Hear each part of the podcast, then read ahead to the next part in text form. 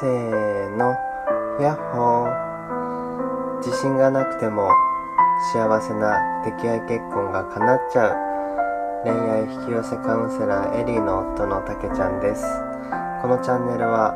僕たち夫婦の日常や恋愛に関する様々なお話を夫の視点からゆるく気ままに不定期でお届けしていきます、えー今日収録しているのは10月の15日。ちょっと最近暑くなったなって思ったらまた急に気温も下がってきましたね。肌寒くて皆さん体調どうでしょうか？えー今日はえっ、と後ろに実は妻のエリーがゴロゴロしてる中で撮ってるのでちょっと緊張してます 今度2人でも夫婦対談をやろうかと思ってるので楽しみにしててくださいガラガラしてます。でこの前のえっ、とエリーのブログでもあったんですけどえっ、とちょっと雑談で仕事から帰ってくるとネズミのカチューシャをつけて台所に立ってました。でなんでそんな格好してんのって聞いたら、えー今ちょうど飼い始めたパンダマウスのちーちゃんになれるためにネズミの格好をしてるんだよって。なんかそれであそうなんだってあんまり言葉ではあの反応できなかったんですけど、えー結構な和んでやっぱり仲良しの秘訣はエリーも言ってたようにユーモアは大切だなって思いました。僕はとても真面目なのでなかなか冗談を言ったりだとかこうふざけることっていうのはなかなかないんですけど、えーエリーに影響されて徐々になんだろう自分を砕ける砕けさせてあのなんか冗談を言ったりだとか変なことをしたりとかしたりなんかやっぱ笑いって大事だなって思いました。皆さんはなんか今付き合ってる方とか、え旦那さんがいらっしゃればそういったユーモアあることって何かしてますか、えーぜひ、えーそういうことも、えーとやってみてください、えーさて今回のテーマは、え彼とのすれ違い解消法というテーマで話していきたいと思います、えー僕が、え1ヶ月仕事を休んだ時に、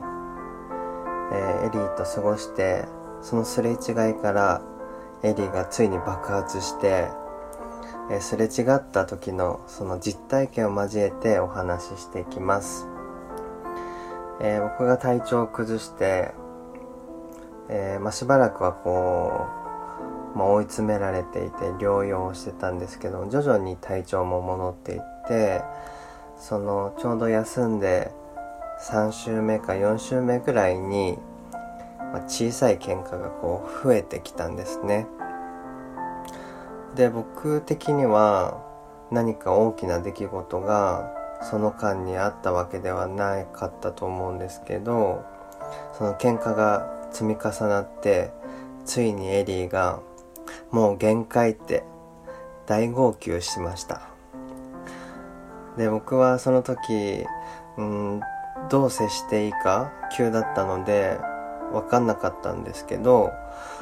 まあ、ちょっと落ち着いてうんあの思ったのが、まあ、正直に言ってもらえてよかったなと思いました。確かにこう休んだ直後っていうのはとても追い詰められてて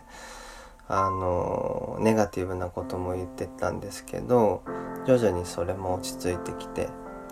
体調的には日常生活も支障なくまあ過ごせるようになってて、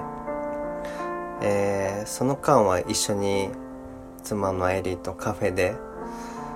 好きなことをやってまあ僕だったらうん写真の勉強したり読書をしたりだとかノートを書いたりとか。あとは2人で夕日を見ながら散歩をしたりだとか家でなんかお気に入りの映画を見たりご飯を食べに行ったりって結構充実した自分的にはこう2人で貴重な時間を共有してゆっくり過ごしていたつもりだったんですけども、まあ、やっぱり復帰が近づくにつれてこう不安感もあって緊張感からかもやっぱりネガティブなことも発言したりだとか、まあ、そんな中妻のエリはやっぱり無意識でもなんとか支えなきゃとか明るくいなきゃってきっと思ってたみたいでそういった妻の正直な気持ちを知ってあの僕はそのいつからこう辛い思いでいったのかなってあの気づけなかったのがとても衝撃でした、まあ、仕事柄その僕は困ってる人をサポートする仕事がメインであるので変化に気づくのは結構得意な方だと思ってたんですね、まあ、例えば外見でもあ髪型とか服装だとかあ今日元気ないなっていう内面的なところだったりあとは部屋を掃除したらあ綺麗になってるってちょっとした変化には気づきやすいかと思ってたんですけどもえっ、ー、とまあしかもほぼ毎日1ヶ月一緒にいる中でお互い十分接する時間があったのにもかかわらずこう異変に気づけなかったっていうのが僕はとても衝撃でした。まあただその時に妻のエリーからもう限界だったってその明るくいなきゃって思いがあったんだっていうのを聞いて正直な気持ちをこう伝えてくれてありがとうって感謝の気持ちがあったのが一つとその辛かった気持ちに気づけなくてごめんねっていう気持ち。あとはまあ今回のそのテーマのポイントでもあるんですけどやっぱり改めて男の人って察することができないんだなって。でまあ男性はやっぱりそもそも察することが苦手っていうのがやっぱりあってまあ、妻ともなんか僕は開き直ってその時に男の人って察することが苦手だから言ってくれないと分かんないよみたいな話で、まあ、最終的にはこう、まあ、仲直りじゃないけどあの妻からもようやく一つになれたってそういう本音を言えてそう言ってもらえたのでやっぱり伝えてもらうことってとっても大事なんだなって思いました。で今は今でもまあちょっとしたことで喧嘩することはあるんですけどもまあぶつかるけど仲がいいのはやっぱりモヤモヤした時にはちゃんと思いを伝えるっていうのが大事なのかなと思います。でこれを聞いてる皆さんもなんか彼との関係でここ直してほしいんだけどなとか我慢しているモヤモヤした気持ちはなかなかその彼が改善してくれないって思ってることが彼自身もその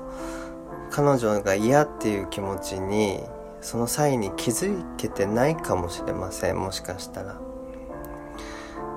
でなかなか言うのって勇気がいると思うんですけどでなんか言ったら関係が崩れちゃうんじゃないかなっていう不安もあるかもしれないんですが一度こう伝えてみるのも一つの方法いい方法かもしれません。でちょうど最近エリーの、えー、セミナーでこの男性心理のテーマだったんで僕も実はこっそり聞いてたんですけどちょうど男性が察することが苦手っていう話もしてたのでもしそういうセミナー多分アーカイブ見れるのかな。それも参考にしてみるといいかもしれません。多分エリーのブログにも結構書いてあったかと思うんですけどもしそういう男性心理を学びたいっていう方がいたら彼との関係もっとあの知ると良くなるかもしれません。今日はそんなお話でした、えー、参考になったら嬉しいです、えー、今日は、えー、後ろに妻がいながら話して何喋ってんのか分かんなくなっちゃったこともあったんですけど安心して話せました。いいお話でしたよ。ありがとうではそろそろお時間になったので終わりたいと思います、えー、気に入っていただけたらチャンネル登録をお願いします。何かご感想やご質問があれば妻のエリーの公式 LINE へお願いします。では今日もあなたにとって私にとって良き一日になりました。今日の日に感謝します。聞いていただきありがとうございました。ではまた次回お楽しみに。バイバイ。ありがとうございました